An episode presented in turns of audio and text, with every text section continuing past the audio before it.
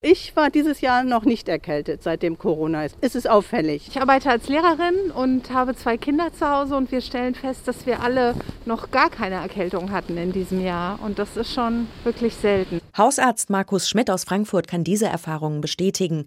In seiner Infektsprechstunde, die er seit der ersten Corona-Welle eingerichtet hat, gibt es derzeit deutlich weniger Patienten mit virusbedingten Erkältungskrankheiten. Da kommen die Leute, um sich testen zu lassen, oft schon bei ganz leichten Beschwerden wie Kratzen im Hals, aber die wirklich schweren Erkältungen, auch eitrige Mandelentzündungen zum Beispiel, sind dieses Jahr viel seltener und das führe ich auf die Corona-Schutzmaßnahmen zurück. Das bestätigt den Trend, den das Robert-Koch-Institut verzeichnet. Das RKI wertet jede Woche Berichte von rund 700 Arztpraxen aus. In den letzten zwei Wochen haben diese weniger Erkältungskrankheiten gemeldet.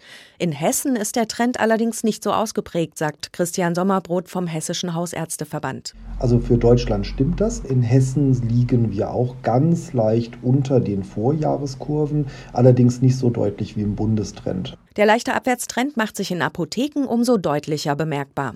Annette Heinz von der Bock Apotheke in Frankfurt verkauft zurzeit halb so viele Medikamente wie sonst. Schon wie im ersten Lockdown. Also die Leute sind wahrscheinlich mehr im Homeoffice, sind weniger unterwegs, gehen weniger essen und sind weniger erkältet, ganz klar. Es werden weniger Erkältungsmedikamente gekauft. Ob die Corona-Maßnahmen die Erkältungskrankheiten tatsächlich stark reduzieren, ist erst nach dem Winter messbar.